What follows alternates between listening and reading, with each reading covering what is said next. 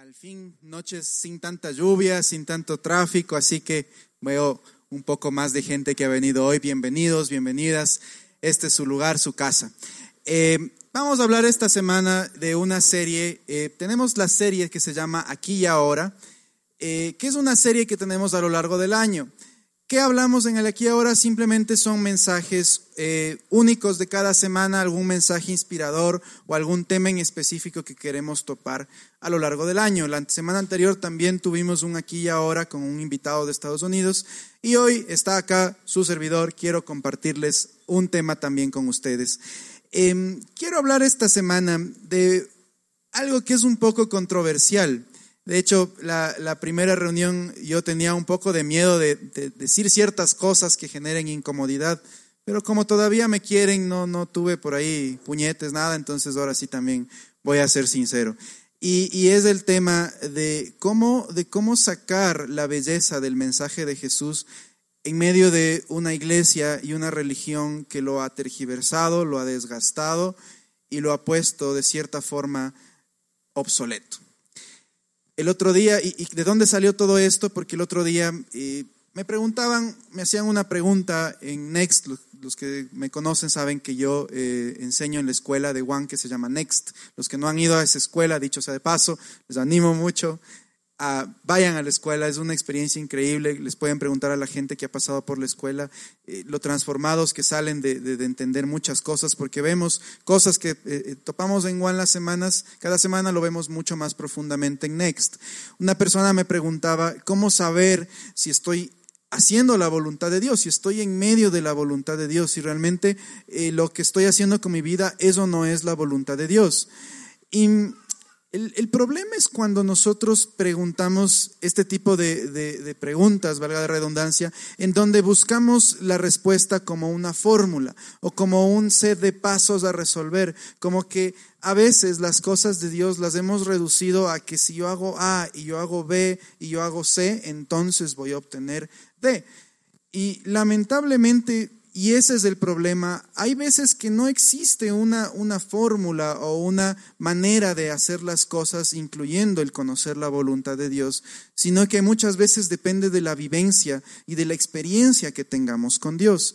Hemos lamentablemente reducido a la iglesia, a, la, a la fe, a nosotros como creyentes, a solamente fórmulas o solamente pasos o sistemas o métodos. Le hemos puesto a la iglesia en una forma tan fría, tan calculadora, que hemos quitado toda belleza del mensaje. Hemos quitado toda belleza de lo que conlleva el verdadero mensaje de Jesús un poquito para darles contexto, porque mucha gente escucha la palabra iglesia y dice, chuta, no, a mí ni me, ven, ni me vengas a hablar de iglesia porque yo no quiero saber nada de las iglesias, porque obviamente con, con el pasar de los años y siglos le hemos dado una mala imagen a la iglesia.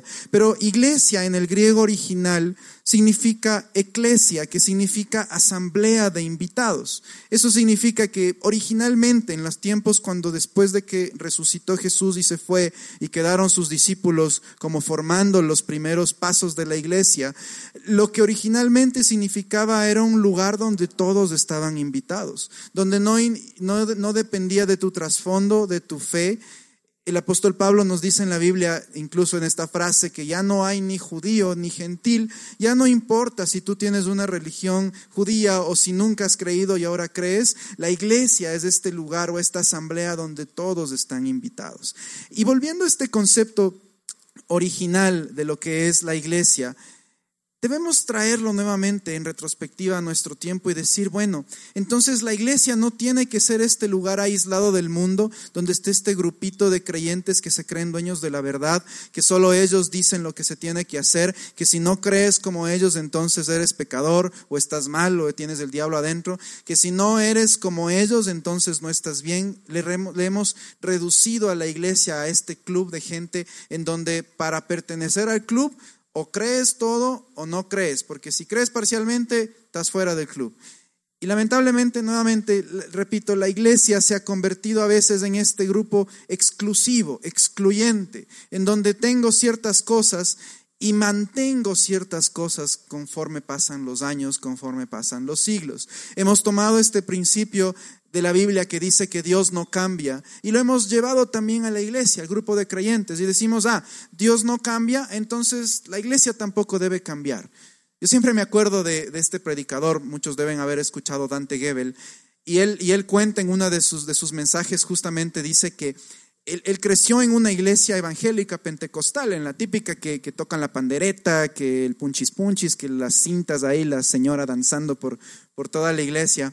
Y dice, yo crecí en una iglesia de este tipo, que, que para ellos la alabanza era la pandereta, el tambor a dos tiempos y, y, ahí las cintas y todo esto. Y el pastor de esta iglesia, obviamente, con el paso de los años se hizo viejo y, y él creía que justamente Dios no cambia y por lo tanto los métodos de la iglesia tampoco cambian. Entonces este pastor que cuenta Dante Gebel decía, el, el, el los instrumentos que son de Dios son la pandereta, son, el, son, el, son las cintas, son el tambor o el salterio, nada más. Y obviamente con el pasar de los años empezaron a salir nuevos tipos de música cristiana contemporánea, el pop rock, el pop y, y todo este worship moderno. Tenemos a Hilson, por ejemplo. Y, el pastor se resistía a estos cambios y decía, no, la guitarra eléctrica y el bajo y la batería no son de Dios, son instrumentos del diablo. Porque obviamente para este pastor era como que algo contraproducente, algo que no tenía que ver con su tradición de la iglesia. ¿Cuál es el problema que ha enfrentado la iglesia, especialmente la, la la iglesia cristiana, tanto católica como evangélica en Latinoamérica, que durante los últimos años la iglesia ha tratado de forzar a mantener lo mismo y lo mismo y las mismas tradiciones Incluso hay tradiciones que hemos aceptado justamente por tradición y no porque sean doctrina, porque están en la Biblia.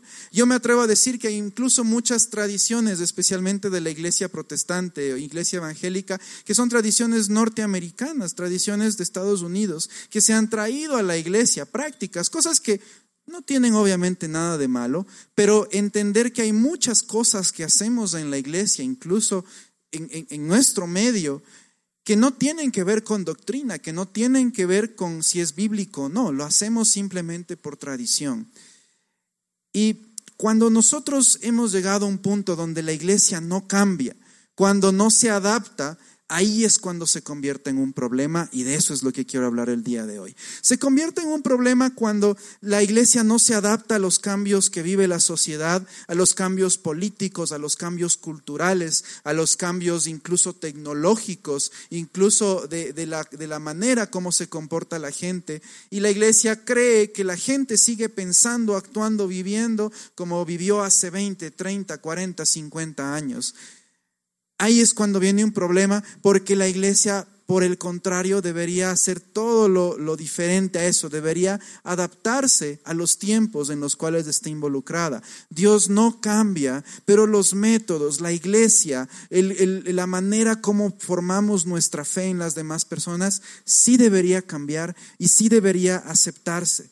Llevamos siglos encasillando el mensaje de Jesús en una fórmula, en un sistema, algo mecánico, porque tal vez hemos pensado que, como nos enseñaron alguna vez, Dios es un general o Dios está, no sé, es, es un jefe.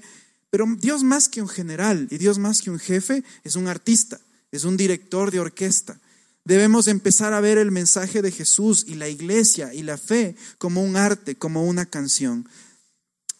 Yo me acuerdo hace un tiempo atrás, eh, yo, vi en, yo vi en internet que una de las orquestas sinfónicas famosas en Europa fue e improvisadamente se puso en una estación de metro y empezó a tocar. Y toda la gente se quedó loca como que, ¿qué está pasando? ¿Por qué, ¿Por qué están haciendo eso? O sea, literalmente en una típica estación de metro, en un, un subway, eh, llegó un violinista, empieza a tocar, luego llegó otro, se le unió y empiezan a llegar todos los chicos de la orquesta sinfónica y empiezan a tocar una melodía sinfónica en medio de una estación de metro. Y increíblemente causó tanta expectativa y tanto revuelo y tanta admiración que la gente se quedaba locos viéndoles. Sé que sucedió esto hace un tiempo atrás aquí también en Quito. Eh, la Orquesta Sinfónica Nacional hizo lo mismo, lo que le llaman el flash mob. Fueron a, la estación en Quitumbe, en el sur. Igualito, se empezó un chico a tocar y luego se unió otro y todo. Y la gente pasaba apurada y todo, cogiendo los buses y, y en el trajín del día. Y se quedan locos cuando le ven a la orquesta empezar a tocar en medio del de la, de la estación. ¿Y por qué les digo esto? Porque muchas veces el arte surge en medio del caos. El arte, la belleza, la sinfonía surge en medio de algo totalmente que no tiene que ver con eso. Y, y, me encanta este ejemplo de la sinfónica en medio de una estación de tren, porque en vez de producir un resultado desagradable al público que estuvo ahí, produjo un resultado totalmente imprecedente. Fue algo que no, no se lo esperaban. La gente les ovacionaba, les aplaudía, se quedaba a ver, fue publicado, se hizo viral en el Internet. ¿Por qué? Porque fue como este oasis en medio del desierto. Y yo lo relaciono mucho con la iglesia hoy por hoy. La iglesia debería ser, y recordemos, iglesia, grupo de creyentes, asamblea de invitados, debería ser este oasis en medio del desierto. Debería ser este punto que ilumine todo lo que está en medio del caos, en medio de la crisis política de nuestro país o económica, o en medio de los problemas que estemos pasando, en medio de tanta sociedad, problemas de la sociedad de corrupción, de, indolencia, de injusticia, la iglesia debería ser como este pequeño punto en medio de esta estación de metro desordenada que empieza a tocar una sinfonía. Eso es lo que debemos y pensamos que debemos recuperar del mensaje de Jesús, esta belleza, este arte que tiene inmerso el mensaje de Jesús que debe ser el punto de la iglesia. Jesús lo dijo de esta manera. Jesús decía, ustedes son una, una ciudad que no está sentada en el valle, está sobre un monte. Ustedes son la luz del mundo. Y esto incluso lo dijeron la semana anterior, en que la luz del mundo significa que está puesto en un lugar alto, en un lugar de influencia para valga la redundancia, iluminar todo, todo, lo que está a su alrededor, influenciar todo lo que está a su alrededor. Y yo creo con todo mi corazón que a eso es a lo que estamos llamados. Hemos de cierta forma, y, esto no lo vean como una crítica, véanlo como una autocrítica, porque yo he pasado mucho por esto en todos los años que yo he sido creyente. La iglesia debe dejar este lado de ser la iglesia militante, la iglesia que, que simplemente entrega fórmulas, reglas a la gente, de dejar de ser este sistema pragmático a convertirnos en una sinfonía de colores, de sabores, de variedad, de pluriculturalidad, en la que todos estamos invitados. En no espantarnos ni asustarnos porque hay gente que tiene otras costumbres, otras creencias, otro estilo de vida, otra fe. ¿Por qué? Porque Dios nuevamente es un artista, es un sinfónico y le encanta la variedad, le encanta que venga esta variedad y qué es la razón de ser de aquí de Juan, que tenemos esto en nuestro corazón y amar la diversidad, amar esta belleza de que no todos hemos sido creados en serie como cajitas y no esperamos crear eso en ustedes tampoco, nunca es nuestra expectativa que todos salgan formados como en serie, creyendo y actuando y diciendo lo mismo. No estamos diciendo obviamente que la iglesia se conforme o acepte cualquier moda de turno o cualquier novelería, no, no estamos diciendo eso tampoco. Lo que estamos diciendo es que la iglesia sí debe estar consciente de los cambios sociales, culturales, políticos, espirituales incluso, que ocurren a su alrededor y no quedarse fuera de ellos, no quedarse en la típica iglesia de los años 70 porque esa era la que funcionaba y debe funcionar hasta ahora. No, los modelos caducan y debemos entender eso, en que en vez de resistirnos al cambio, debemos amalgamarnos al cambio e y meternos en esa corriente, en lo que está ocurriendo en el hoy por hoy y aún en lo que es peor, en vez de quedarnos fuera de ellos, permitir que estos cambios no tergiversen el mensaje puro, original, verdadero de lo que significa el Evangelio de Jesús. Nuevamente esta palabra evangelio, para los que nunca han escuchado, dicen, ay, no, esas palabras raras que saben hablar en Juan. No, evangelio en el griego original significa simplemente buenas noticias. Eso es evangelio. Cuando tú escuchas evangelio, significa buenas noticias. Las buenas noticias de que hay un Jesús que está a favor de nosotros, que nos ama y que no quiere dejarnos como estamos, que quiere que seamos cada vez mejores personas. Entonces, la iglesia no debe conformarse con simplemente ir con la corriente del mundo, pero impedir que, que, justamente los cambios sociales, culturales, políticos dañen o aumenten cosas al Evangelio, algo que lamentablemente sí ha sucedido en los siglos. Me, atrevo a decir que lamentablemente la, iglesia se ha tomado una posición política militante en muchos aspectos. La iglesia se, se ha caracterizado en, en siglos anteriores, especialmente la iglesia católica, en tomar una posición de poder Y el poder genera influencia y la influencia puede ser mal usada para hacer daño a la gente en vez de usarlo para hacer bien, que era la intención original de la iglesia. Entonces hemos a veces metido este, mensaje puro de Jesús en nuestra agenda política y hemos dicho, ah, es que esa es la manera de hacer política por este lado, ese es el candidato por el que tú tienes que votar, tienes que ser de izquierda o tienes que ser de derecha, esta es la manera como tienes que gobernar una ciudad, como tienes que gobernar un país, como tienes que gobernar un barrio. Y hemos perdido el punto de cuál era la misión original de la iglesia. La iglesia no, su misión no es gobernar políticamente un grupo de personas.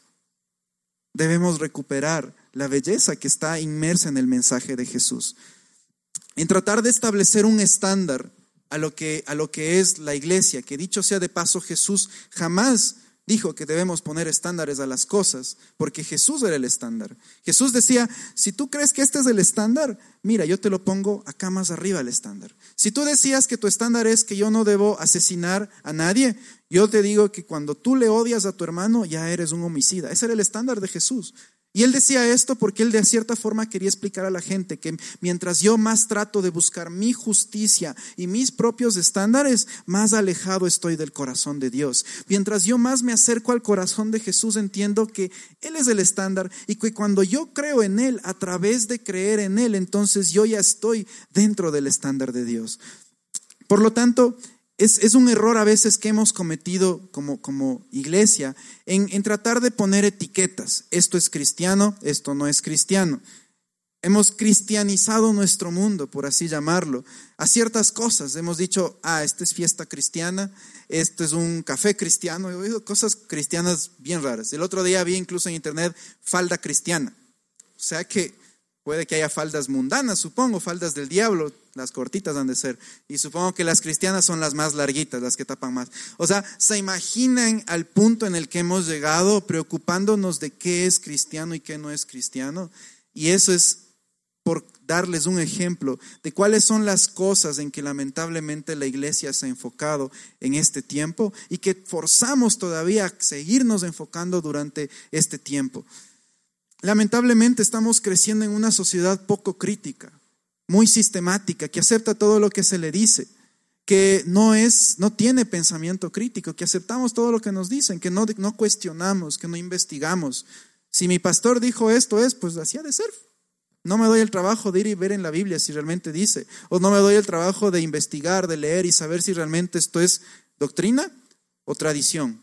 Incluso tradición solo de esta iglesia, o tradición solo de mi pastor, o tradición solo de esta, de esta ciudad, de este país. Crecemos en una sociedad que realmente nos ha dicho, esa es la manera de ser creyentes y punto. Y decimos, bueno, entonces todas las iglesias tienen que adoptar esa manera como seguir un manual, porque si no, entonces ya no estamos siendo cristianos, ya no estamos siendo creyentes. Y nuevamente, repito, hemos adoptado muchas costumbres más que doctrina.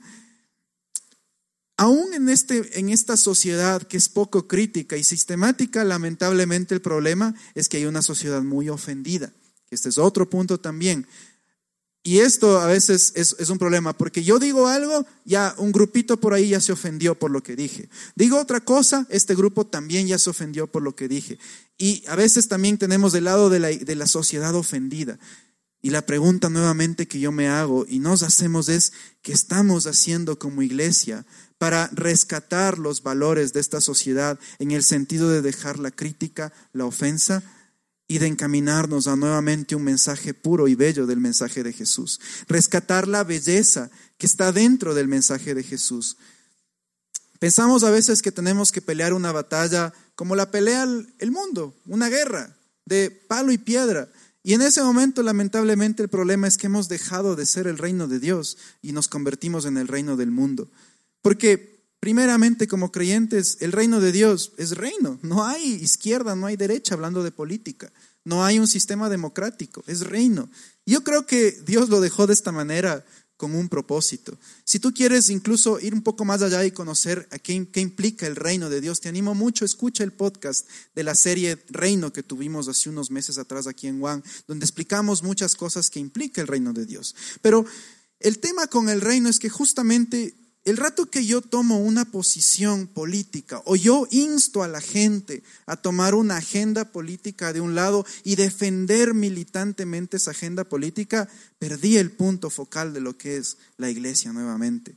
Perdí el punto de cuál es la belleza pura de lo que es el mensaje de Jesús. Y ahora sí, entonces la pregunta es, ¿y dónde está esta belleza? ¿De dónde sale la belleza? Y viene tal vez el, tema más irónico y contraproducente de nuestra fe. La belleza está en la cruz, en la cruz del Calvario. Este lugar donde Dios hecho hombre es crucificado y puesto a merced de todo el mundo. Un lugar de vergüenza y de humillación. Sí, el lugar tal vez eh, dentro de la ley judía era un lugar de maldición inclusive. Jesús va a la cruz y se hace maldición por nosotros para que justamente sobre nosotros no caiga ninguna maldición de pobreza, de enfermedad, de depresión, de, problemas, de lo que sea. Y, y, esta es la ironía de la cruz. Es el lugar más humillante, es este, este podio de exponer públicamente a alguien en humillación, porque la cruz era el castigo tal vez más humillante de la época de Jesús. Y ahí es donde el corazón de Dios está y dice, Dios hecho hombre, Dios encarnado en nosotros, entendiendo nuestras debilidades, nuestras tentaciones, va y toma ese lugar ahí, en la cruz. Es, es, es increíble entender que la cruz es esta ironía de la belleza, del negarse a uno mismo del dejar de lado simplemente lo que yo quiero hacer y poner por delante mío los deseos de Dios. Y esto lo dijo Jesús. Mira lo que dice en Mateo 16, 24 y 25. Luego Jesús dijo a sus discípulos, si alguno de ustedes quiere ser mi seguidor, tiene que abandonar su manera egoísta de vivir, tomar su cruz y seguirme. Si tratas de aferrarte a la vida, la perderás, pero si entregas tu vida por mi causa, la salvarás. Este versículo no es de los más populares, de hecho, porque si tú te das cuenta aquí, no es que te está diciendo cosas como que, qué agradable este Jesús. Está diciéndote, si realmente quieres ser un creyente, tienes que hacer algo, hay algo que te va a costar. Y les soy honesto, yo odiaba que me digan esto, que hay un precio que hay que pagar. Porque lamentablemente le hemos mal enfocado a la famosa frase, el precio que hay que pagar. Le hemos puesto que el precio que hay que pagar son nuestros diezmos, o el precio que hay que pagar es nuestra obediencia ciega, o el precio que hay que pagar es nunca faltar a la iglesia, o el precio que hay que pagar es nunca, no sé, dejar nuestro devocional. Obras, obras, obras, obras. Y eso no es a lo que se refería Jesús. El precio, la cruz a la que se refería Jesús, que hay que dejar de pagar, es vencernos a nosotros mismos, doblegar nuestro orgullo, doblegar esta forma desgastada que tenemos de hacer las cosas y decir, es hora de empezar a pensar las cosas de una diferente manera. Es hora de ver nuestra vida en retrospectiva y decir, creo que hay que hacer un cambio, creo que hay que dejar de ir por este camino y tomar otro camino diferente. A eso se refiere el cargar la cruz. Se refiere a que yo muero por decir así en, idioma cristiano evangélico, muero a mi carne, como saben decir, ¿no es cierto? Muero, muero a mi yo, muero a mis deseos, muero a lo que yo quiero y pongo primeramente los deseos de Dios para servir a los demás. ¿Sabes cuál es el, el, deseo más importante, primario y básico de Dios? No es llenar una iglesia, es ir tras la gente. ¿Qué es lo que más ama Dios de este mundo?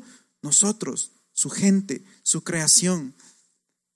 Amamos que este lugar esté lleno, obviamente, porque cada semana somos nutridos y somos llenados de cosas nuevas, pero no es la prioridad. La prioridad es que seamos transformados por un Dios que está a favor de nosotros, por un Dios que no escatimó ir a una cruz donde Jesús sabía que iba a ser una muerte extremadamente brutal y él decidió decir, muero a lo que yo quiero, pero voy a hacer lo que Dios quiere. Y esto es lo que deberíamos llevarnos a nuestro corazón en, reflexión. ¿Estoy realmente muriendo a lo, que, a lo que yo quiero y dejando lo que Dios quiere en mi vida? Hay cosas por las que yo me obstino y digo, no, es que esto es lo que yo quiero, es que esto, pero tal vez le preguntó a Dios cuál es su deseo, su corazón respecto a este aspecto en mi vida. ¿Cómo recupero esta, esta belleza de la cruz? Esta belleza, perdón, del mensaje de Jesús, viendo la cruz viéndole a Jesús siendo obediente en esa cruz. La Biblia dice que Él fue obediente hasta la muerte y muerte de cruz. Él fue este héroe, pero no el típico héroe que lo pintan las películas hollywoodescas, hoy que estamos en esta moda de las películas de superhéroes, ¿no es cierto? Ya mismo toca Avengers la última, ahora sí, última, última. Pero lamentablemente el mundo occidental nos pinta este héroe que es, pero el campeón, el que sale en andas y todo. ¿Sabes cuál es el héroe Jesús que nos pinta la Biblia? Alguien que aparentemente muere derrotado, pero resucita en victoria. Ese es el héroe que debemos buscar. Esa es la belleza que debemos nuevamente rescatar del mensaje de la cruz. ¿Cuál es, ¿Cuál es la recuperación que debemos traer del mensaje de la cruz? Por lo que Jesús murió, por la justicia por, llevar este, este mundo del reino de Dios a la gente que no era aceptado, respetada, a los pobres, a la gente que nadie los defendía. ¿Cómo, ¿Cómo recupero la belleza de la cruz llevándolo a lo práctico en nuestra vida? Busquemos la justicia. A veces nos enfocamos en, ah, es que tenemos que decir esto a la gente y enseñar esto y que no, que no dejen de ir a la iglesia y que esto y el otro y el otro. ¿Sabes cuál es lo más importante que un creyente debe hacer? Buscar la justicia. Buscar la justicia en este mundo, justicia social te estoy hablando. Reducir la brecha entre ricos y pobres. Defender a la gente indefendida, defender a la gente que no ha tenido quien los defienda. Ayudar a que este mundo cada vez sea un lugar más justo en medio de todos los problemas por los que estamos pasando, poner nuestro grano de arena para la gente que está allá afuera, herida, destruida, rechazada aún por la misma iglesia, encuentre un Dios de amor, un Dios de aceptación, un Dios de perdón, un Dios que está a favor de la gente. Eso es lo que debemos hacer. La verdadera moral que debería tener la iglesia no es preocuparnos de, cuánto yo puedo imponer mi pensamiento a la otra persona y decirle, si no crees esto, estás fuera del club, no eres un cristiano verdadero. Debería mi verdadera moral enfocarse en cuánto yo me preocupo de cuidar a los demás. Y esto es algo que yo me dije hace muchos años también, porque la típica que nosotros hacíamos es, ah, ya, yo tengo este amigo, le voy a invitar a la iglesia. Si el man cree lo mismo, ya, chévere, seguimos siendo amigos. Pero si el man ya nunca más viene a la iglesia, ojo Diosito, yo ya le invité, pero si el man no quiere, entonces ya no voy a ser su amigo. Y a veces somos tan secos, tan fríos, tan sistemáticos en decir, este sí, este no, cuando Dios nos llama a amar a la gente que está allá afuera, independientemente de si esa persona va a creer lo mismo que tú o no va a creer lo mismo que tú. Hay gente que quizás, sí, llegue a los pies de Dios, crea lo mismo que tú, pero hay gente que tú debes estar consciente quizás nunca pise una iglesia, nunca ni siquiera pise Juan. Y la pregunta es, ¿vas a seguir preocupándote por ellos? ¿Vas a seguir cuidando de ellos? ¿Vas a seguir amándoles? A eso es lo que estamos llamados como iglesia, como Juan. A respetar y tolerar otra fe, otras fees de otras personas. No siempre tratar de derribar los argumentos de otros para decir, ah, ya ves, yo siempre soy el que gano el debate, no buscar ganar la pelea, decir, ah, es que, es que mi fe es más fuerte que la tuya porque tengo más argumentos que tú, por lo tanto lo que tú crees no vale y lo que yo creo sí vale. Dejemos de convertirnos en ese tipo de iglesia. Mira lo que dice en 1 Timoteo 6, 10 al 11. Y esto le decía el apóstol Pablo a Timoteo, que era su discípulo. Le dice, le dice pues el amor al dinero es la raíz de, todos los, de toda clase de mal. Y algunas personas, en su intenso deseo por el dinero, se han desviado de la fe verdadera y se han causado muchas heridas dolorosas. Y me atrevo a decir que lamentablemente aquí incluso está metida gente de la iglesia, están en este grupo. Mira el, mira el verso 11, dice, pero tú Timoteo, Eres un hombre de Dios, así que huye de todas esas maldades. Persigue la justicia y la vida sujeta a Dios junto con la fe, el amor, la perseverancia y la amabilidad. Como tú puedes ver aquí, siempre el, el enfoque es la justicia, combinada con la fe, con el amor, la perseverancia. Cuando tú combinas justicia con fe, con amor hacia las demás personas, entonces realmente estás trayendo la belleza del mensaje original de Jesús a la gente. Combinar justicia con amor, con fe. Entonces, ¿cómo hago todo esto? Voy a pedir por favor que venga la banda. El secreto está en recobrar esta belleza que tenemos en nuestra fe, nuestra fe cristiana, nuestra fe en Dios, independientemente de que seas evangélico, católico o de otra creencia, de otra rama. Recobra tu fe en este Jesús, en este Jesús que vimos hace un momento, no tuvo reparos en entregar todo por nosotros. Esa es la esencia del mensaje de las buenas noticias. Una fe que lamentablemente, como decía hace un momento, está tan mezclada con el poder político y religioso. Es mucha pena que haya muchos creyentes que se les conozca más por su agenda política que por su amor a la gente, que por su sed de justicia. Su inclinación política no ha ayudado, lo único que ha hecho es separar, lamentablemente. Y en esto yo rescato mucho a la, gente católica, porque hay muchos sacerdotes y, gente de, la, iglesia católica que sí se ha preocupado por la justicia, que sí se ha preocupado por los pobres, por la gente desvalida, por la gente que no tiene. Y esto es muy loable y muy rescatable. Si vamos al Antiguo Testamento, el mensaje que daba Dios a Israel en el Antiguo Testamento, ¿sabes en qué se resumía? Cuida de la viuda, cuida del huérfano. ¿Por qué? Porque estos grupos justamente eran los vulnerados, los olvidados, los que nadie quería. Y vemos luego el corazón de Jesús. Jesús va tras la gente que necesitaba, la gente olvidada, la gente leprosa, las mujeres, la gente, el género que había sido discriminado y que sigue siendo hasta este entonces. A eso debemos perseguir. Se puede tener fe en Jesús y seguir alejado de toda la intención de, de, Dios, de este mensaje original, de esta belleza en el mensaje del Evangelio. Por supuesto. Solo miren las atrocidades que ha cometido la iglesia a, través de los siglos y que sigue cometiendo aún en este siglo XXI. Tenemos un cura acusado de pederastia, de, de pedofilia en Cuenca y un pastor presunto violador de una chica aquí en Quito. Seguimos cayendo en lo mismo. Tomamos esta plataforma de iglesia para hacer lo que queremos y nos hemos olvidado que nuestra primera misión es servir a los demás. Es ser esta plataforma que, que sana las heridas, que restaura la sociedad, que va tras de esta sociedad afuera que está caída y se convierte en esta luz en la montaña. No en el dedo acusador, no en los dueños de la verdad, no en los que ganamos un argumento teológico bíblico. Somos la mano extendida de Dios en la tierra. Somos quienes estamos por esta sociedad que afuera ha sido lastimada, vulnerada. Esa es la misión de la iglesia. ¿Quieres hacer política? Porque mucha gente me dice, y una chica justamente me decía en la primera reunión, es que los creyentes sí deberíamos meternos en la política y hablar de política, por supuesto pero no en una agenda, no en un partido, no en izquierda, no en derecha. Nuestra agenda política es llevar el reino de Dios a la tierra, el reino.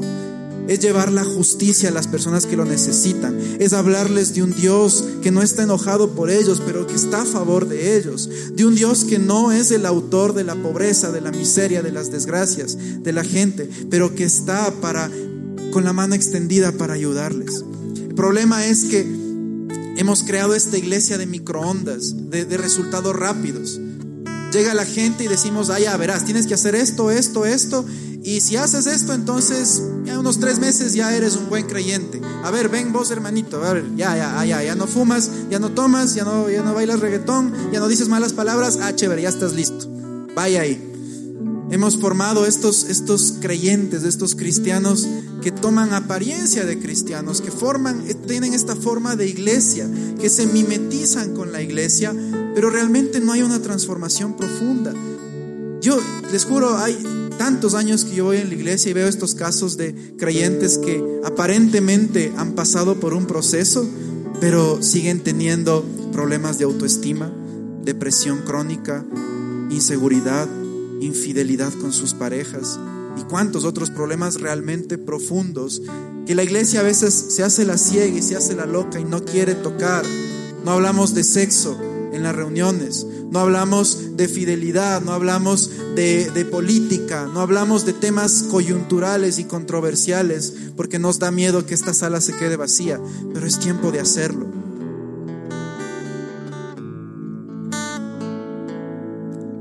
Nos decepcionamos a veces con estos resultados rápidos, pero nos hemos olvidado que todo es un proceso y que todos estamos en el proceso, empezando por el que les habla esta noche. Mi, consejo final y mi pensamiento final es que reexaminemos lo que hacemos en nuestro día a día. Yo lo dije esto la otra vez y lo repito, ¿de qué me sirve ir todas las semanas a una iglesia? ¿De qué me sirve saberme la Biblia de Génesis, Apocalipsis si trato a la gente a la patada en mi trabajo? ¿De qué me sirve ser un hermanito si allá afuera no demuestro la justicia de Dios? Si a la primera que puedo trato mal a un mesero, trato mal a un niño, trato mal a un anciano, trato mal a una persona indefensa. ¿De ¿De qué me sirve mi conocimiento de Dios si no practico la justicia? Si no estoy llevando la belleza de la cruz a los demás, si lo único que llevo de, de la cruz es una iglesia retrógrada con reglas, cuadrada, intransigente, intolerante, eso es lo que debemos evitar. Yo les animo mucho. Nuestro lema de Juan es iluminemos nuestro mundo, hagámoslo allá afuera. Estamos llamados a iluminar la gente que está allá afuera. Me encanta lo, que dice Jesús, una, una ciudad que está sobre esta colina, alumbra todo lo que está a su alrededor. Somos la luz del mundo. Y a eso estamos llamados, a redescubrir esta belleza que está en la cruz y a llevarla hacia afuera, a compartirla con, con los demás, a llevar esta buena imagen de Dios, a recobrar esta imagen buena y positiva de lo que implica ser un creyente. Vamos a ponernos de pie, por favor.